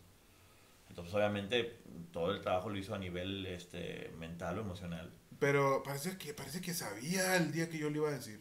¿sí? Porque estaba en su escritorio y yo le dije, normal, así, este, ¿qué onda? ¿Cuándo vamos a hacer? Yo no sé nada. Y su reacción no es como de, después vemos. O sea, fue de 0 a 100. Yo no confío en ti. Yo no puedo darte canciones si no eres una persona de fiar. Eso sí está textual en mi mente, pues. Este, yo te dije que compraras mi disco y te lo aprendieras cuando llegaste aquí. O sea, no el primer día, pero un día después me dijo. Sí, sí. Y me dice, y yo sé que no lo compraste. Y yo me quedo como sacado de onda y le digo, eh, bueno, pues sí lo compré, le digo. Y entonces me dice, no. Y esta frase se empieza a me quedar y hasta la uso para reírme siempre.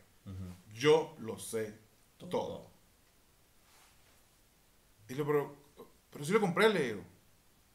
Y me dice, no, no lo compraste. La historia completa está en otro video, pero un poquito para resumir.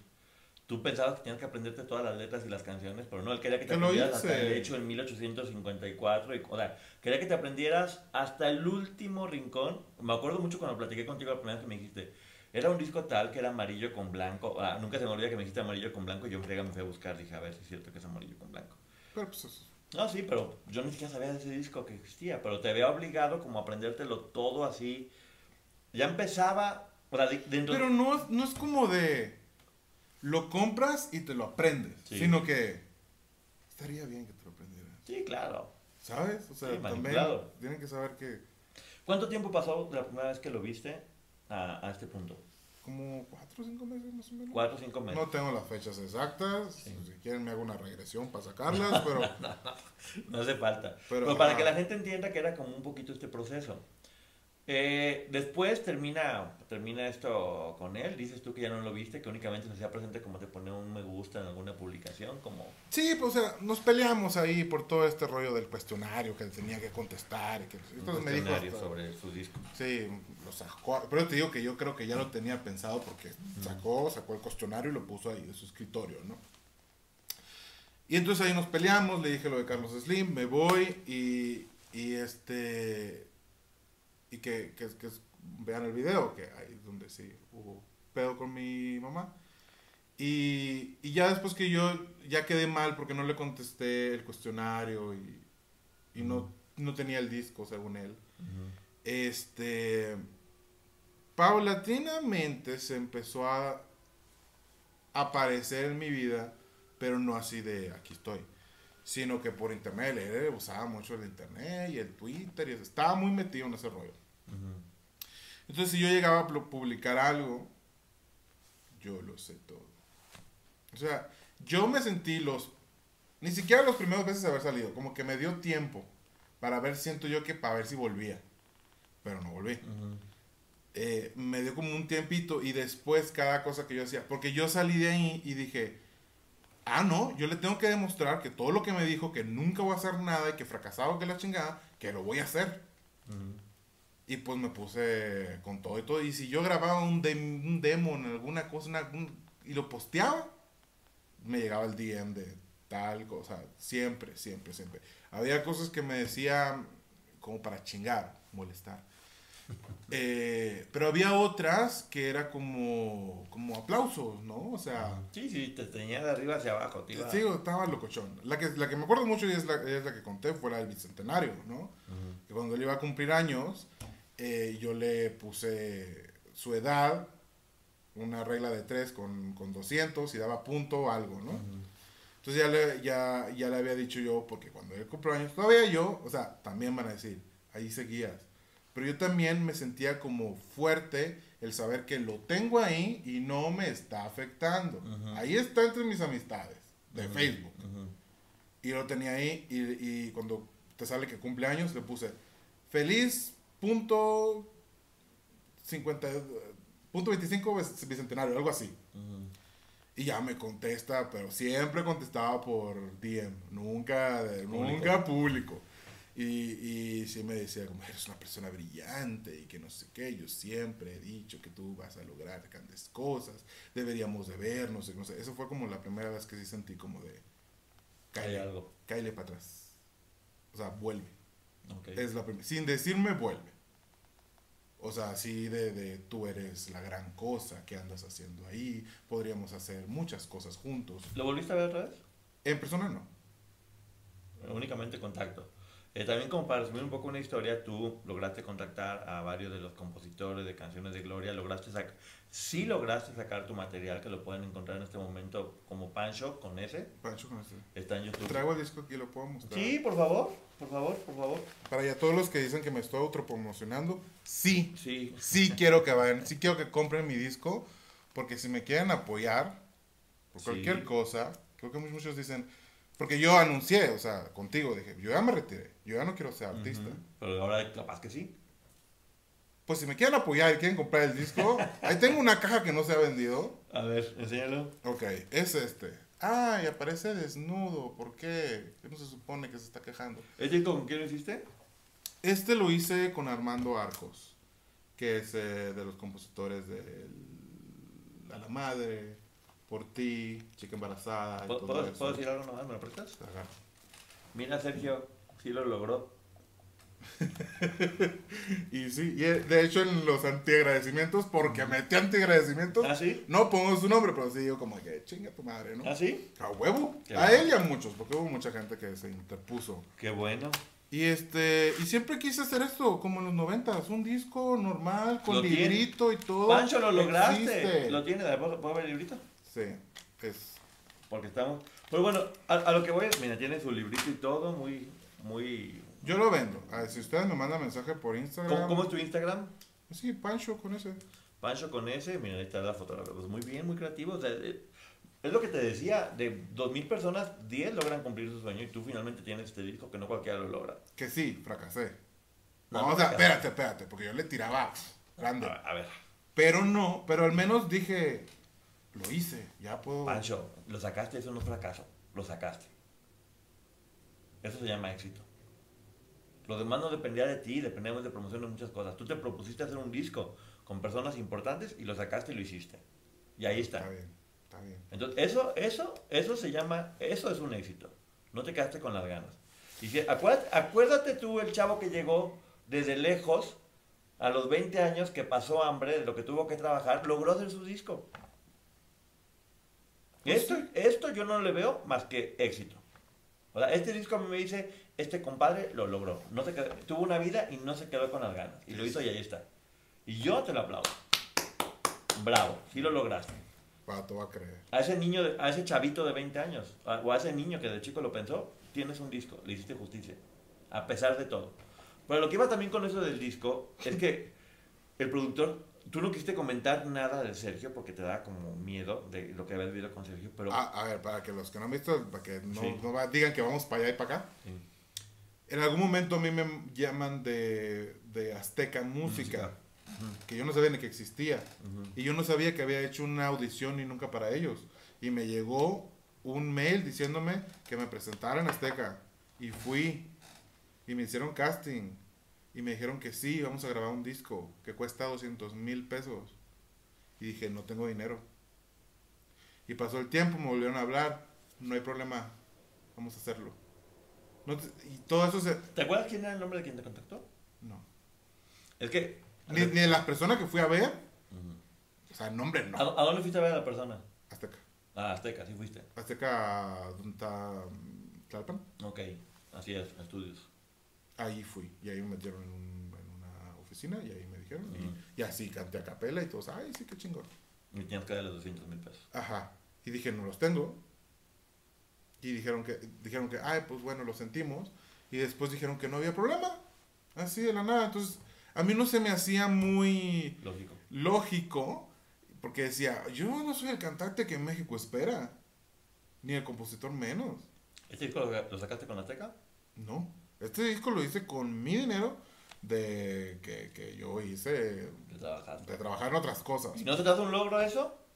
Es que son muy fuerte conmigo, muy... Vos muy- sí, pero no seas burro, es un éxito. Tú- Pero mira, si no me, si no soy una persona que no se alaba las pocas cosas que hace, Pues alábatelas. no voy a, o sea, no voy a lograr nunca más si sigo diciendo, o sea, si sigo súper aplaudiéndome todo. Tienes que ser un poco fuerte contigo para que te exijas ese Fuerte, pero no un, no un verdugo. Porque sí, el, el- el disco tal vez no, no tuvo el éxito comercial que querías, pero el, el disco sí es un éxito. O sea, Lo sacaste, lo hiciste. ah, no, sí, porque para mí, para mi persona dije, ya cumplí con algo que dije. Claro. Porque por años estuve di y di y di. Y está padre. Quiero sacar un disco. Y está padre y lo sacaste y tiene buenas fotos y es un, y es un buen material. Y es son esas cosas que uno tiene que, que aprender. Mira, nunca sabes, capaz que luego una de estas canciones pega ahorita, o sea, nunca sabes. en nunca Luego en TikTok se hacen cosas famosas hace un Sí, chingo de tiempo. Sí, ahorita que está todo retro, capaz que no sabes el rato Pancho en primer lugar en Dinamarca. Por eso confío en ustedes. ustedes son mi última salvación. De hecho, si, si van a mi canal de YouTube, ahí hice videos de, de, de cuento la historia de cómo se hizo esto. Todo, todo lo que batallé para hacer, porque no más tiene que ver con el maestro. O sea, también hice Otras cosas. o- otras cosas. O sea, batallar para hacer un disco sin dinero y de ver de dónde lo sacas es un problema, ¿no? ¿Qué pasa si te digo que le diga a Sergio y no maestro? Ah, o sea, Sergio o ¿Cómo- cómo Andrade. ¿Cómo? Sergio Andrade, Sergio Ok. Gustavo Andrade, algo. Pinche viejo. De la verga. Me la pela. ¡Eso! ¡Eso, Pancho! Güey, no le tengo miedo, pero es que ya se te queda, güey. Es como de, tu maestro de la primaria siempre va a ser maestro Martín. O sea, siempre se te queda, pues, ¿sabes? Ay, pero ese nombre le queda muy grande a semejante hombre. Entonces, bueno, eh, uno de estos personajes con los que fuiste a hacer el disco te dijo, ay, que capaz que eres otro de los chavos que manda Sergio para vigilarme. Ahí te va. Ajá. Cuando empiezo con la Azteca que les digo, sí lo voy a hacer. Que llevo mis canciones y dicen, ah, ¿sabes a qué suenan? A Gloria Trevi. Busca a la gente que le hizo canciones a Gloria Trevi para que te den canciones a ti y pues hagas lo mismo. Y aunque a mí en ese momento decía, ah, no quiero saber nada de esta mujer, ¿no? Pero creo que lo dije con la misma voz que ella. Eh, dije, pues bueno, voy a tener que hacerlo. Si Azteca es lo que quiere, vamos a tener que hacerlo. Y le escribí a todos. Lascano Malo, Oscar Mancilla, Mari Morín, Armando Arcos y Gustavo Velázquez. Me contestaron algunos, pero uno que es Oscar Mancilla, el que hizo Zapatos Viejos, cuando yo lo conocí, yo le dije, oye, yo necesito que me des canciones porque voy a hacer una producción. Ah, sí. Y entonces él, él me dijo, mándame algo que tengas cantado. Le mandé algo y me dice, pues mira, necesitas clases, pero tienes buen swing. Eso me acuerdo mucho. Y, este, y nos vemos. Y lo vi y platicamos con él y platicamos de todo. Pero sí lo primero que me dijo es como de, dime la verdad, ¿vienes de parte de Andrade? Y yo pues obviamente lo negué, ¿no? O sea, Y no venía de parte de él. Pero negaste tu... Que, Negué que lo conocía porque yo sentía que me iban a mandar a la chingada, pues. Que me iban a decir, aquí no. y, y por eso, o sea, con él sí lo negué. Ajá. Con Mari Morín y Armando Arcos, no más nunca dije nada. Hasta ahora que ya se enteraron por estos videos, sí les dije como, ¿saben qué? Lo siento mucho no haberlo dicho. No estaba listo, no pensé que era relevante entre nosotros. Pero ahora que ustedes han hablado y que yo he hablado, pues esperemos que todos estemos en paz y amigos como siempre. ¿Y qué te dijeron? ¿Qué pasa? No, con el apoyo de la vida, como todo, el todo apoyo. de Sí, la- con ellos toda la vida. A Oscar no lo he visto. Este, Gustavo Velázquez, que hizo La Renta, Muévete, no me acuerdo qué otras canciones de Gloria, este, fue con el que produjo mi primera canción, que era No Tengo Vergüenza. Y este, pero ya, o sea, trabajamos en eso y ya no... Lo fuerte es que te digo que, la- que, que le habían mandado a varios chavitos como a vigilar, ¿no? ¿no? A ver qué estaban haciendo. A ver, no quiero, no quiero ventilar lo que Oscar Mancilla me dijo, así de... en modo confesión. Pero no te lo digo como en chisme, te lo digo como de, oye, pues que nomás quiero saber que tú... Pero, pero en algún momento sí comentó eso de, de que hay varios chavos, como de mi imagen, o sea, gay flaquitos. Imagen que tenía que ver entonces, hoy soy gordo. y, y me dijo, o sea, que llegan y que se nota que son enviados de Sergio Andrade porque porque, o sea, como que te preguntan cosas, dice él. Como que te quieren sacar información, como, ah, maestro, vengo para que me muestre unas eh, canciones. ¿Y en qué trabaja? ¿Y cómo está? ¿Y cuánto gana? ¿Y a dónde ha ido? Y ese tipo de cosas, o sea, como que, como que este vato quería saber en dónde estaban cada quien de los que habían pasado por su séquito y no se quedaron. Se menciona esto no por echarlo de cabeza a él, sino porque creo que sí, esta fue una de las razones también por las que estábamos haciendo esta entrevista sí hay la posibilidad de que muchas otras personas hayan vivido lo mismo que tú.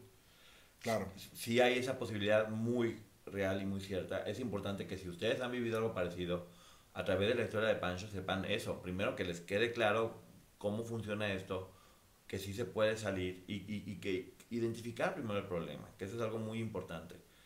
Que sepan cómo está funcionando, que seguramente se mueren de pena de, de hablar y que cuesta mucho trabajo. Pero como yo platicaba con Pancho, el primer paso para poderte sanar es hablarlo. Una vez, tú me has dicho que te has sentido infinitamente mejor, ¿no? Desde que lo platicaste.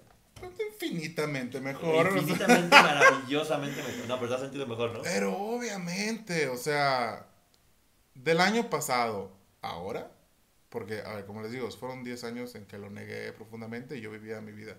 Excepto cuando, a ver, yo no tomo alcohol. este, pero dos veces que lo hice por alguna ocasión. Y que de esas que no te acuerdas. Mis amigos me dijeron... bueno, ya me arrepentí de lo que iba a decir, pero... bueno, pero lloraste mucho, ¿no?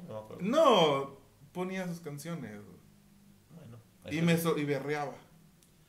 Es lo que te digo, o sea, son cosas que a lo mejor... Te están aquí, están aquí hasta que no las saques. Y el hecho de defenderlo también, o sea, como él te acostumbró a que tú eras responsable que tenías que defenderlo, entonces son cosas con las que sigues trabajando, que está bien, se respeta tu proceso, no es que estés bien o está mal, es parte de un proceso que creo que es importante que la gente lo vea y lo vaya viviendo, porque durante la plática que tuve con Pancho ahorita otra vez, eh, mucho, era como de, él solo decía de, ay, lo estoy defendiendo. Ay, sí, a veces yo siento que lo estoy defendiendo. Lo estoy defendiendo, esto no. Y como que, como que volvía como a, acomodarlo. Pero eso es, es padre poder mostrar el proceso a la gente para que también lo entienda porque muchas personas dicen, ¿y por qué no? Como lo que decías tú.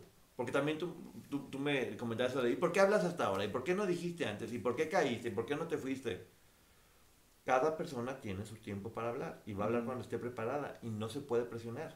¿Por qué no te fuiste? Porque estabas captado en una organización o con un, o con un tipo que simplemente es un depredador. Sí, a ver.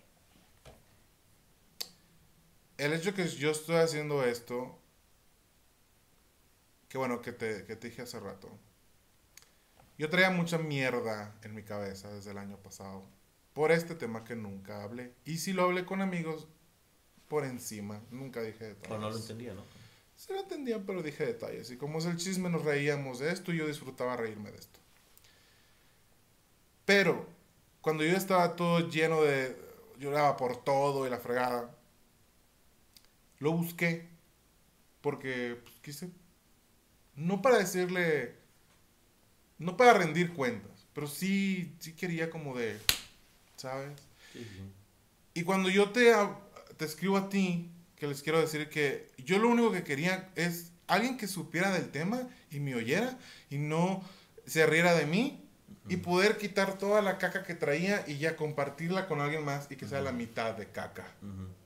Por eso, y tú me estuviste diciendo por seis meses o menos que, que lo contara. Y si me animé es porque tú me dijiste que puede haber gente ahí, que yo creo fervientemente que sí la hay, que todavía está ahí. Porque es un modo de operación. Si tú robas una vez en la tienda y nadie te dice nada, vas a seguir robando por toda tu vida. Entonces, si tú estás armando un culto y no hay quien te pare, pues vas a seguir. Y debe haber gente ahí todavía metida. O a lo mejor, si tú que me estás oyendo pasaste por ahí y puedes decir algo que arme este rompecabezas de todo lo que estamos armando, y se pueda encontrar con él y lo puedan detener para que ya no siga, pues hazlo. Y es por eso que lo estoy haciendo. Aparte de que me estoy beneficiando, que me vale madre que digan eso, es, es para eso. Si hay alguien ahí, pues di, yo, yo sé algo, yo sé esto, y que, y que se vaya armando, porque está cabrón, o sea, nos chingó muchos. Grandes, chicos, medianos, viejos, hombres, mujeres, un chingo. Ahorita que estás diciendo esto del disco, mira, algo que he platicado mucho con las, respecto a otras chicas es, ustedes tienen derecho a contar su vida porque es su historia. Y número dos, si, si consigues con esto poder apoyar a, a, tu carrera, está bien. A lo mejor estoy muy ciscado de que me han llegado muchos mensajes de gente diciéndome cosas y por eso me estoy sintiendo como que me tengo que, que defender, pues. Pero es lo que te digo, no importa, está bien es correcto. Es correcto que tú puedas este, salir adelante y es tu historia y si con tu historia tú puedes ayudar, ayudar a otras personas y también ayudarte a ti está bien y es correcto, porque es tu historia. Y no hay forma, no hay forma en que puedas tener, en que se pueda compensar lo que hasta la fecha te sigue doliendo. Porque por más que intentes ser fuerte, yo sé cuántos, cuántos, cuántas veces lloraste mientras me lo estabas platicando. Por teléfono berrías. Y durante muchas pláticas, porque de repente me hablaba mucho tiempo y de repente me hablaba hace un ratito y colgaba, ya no puedo. Y después se soltaba llorando otra vez y después eh, eh, colgaba. O sea, sí fue un proceso complejo porque yo sí me empecé a dar cuenta cómo sí estaba realmente vulnerable, como te decía. Yo me sentía muy responsable porque decía, cualquier cable que yo apriete mal, le puedo fregar la vida a este muchacho y yo no quiero. O sea, o sea quiero que esté bien. O así como tú dijiste, Fitu Basinica, que te aguantó la mitad de... Vas a ver, pinche Pancho. Pues tú decidiste hacer este canal, tú decidiste entrarle a esto. Me hago responsable. Bienvenido al culto, No, gracias, no. Bienvenidos al culto que le vamos a partir del queso Andrade. ¿Qué te parece mejor ese culto? Güey, qué feo. Que hagamos justicia.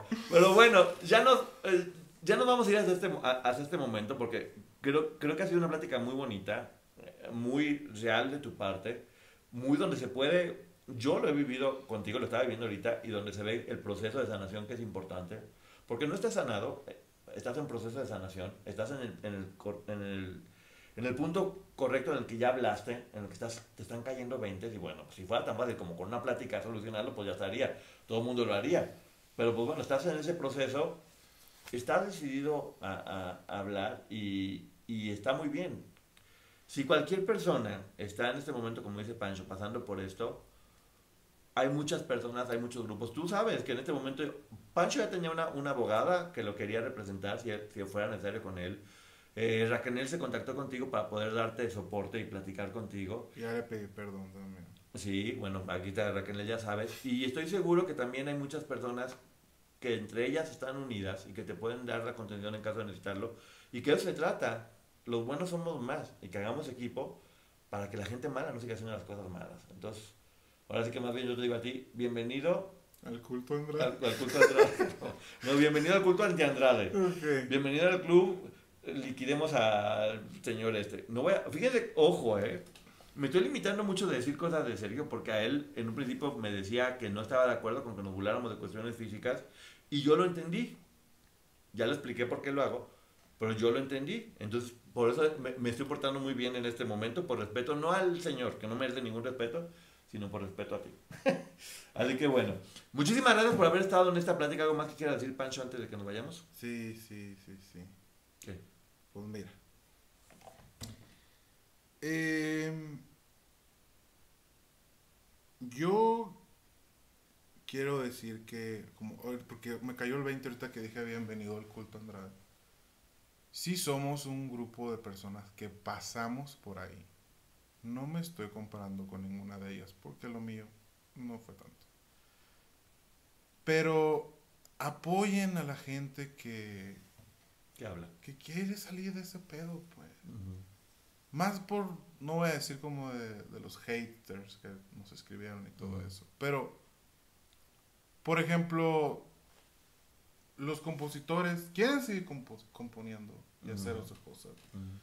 Y si ustedes ahí hay artistas que quieren canciones, yo compongo. Yo me ofrecía y le dije a, a Raquel, te voy a hacer una canción y se la voy a hacer.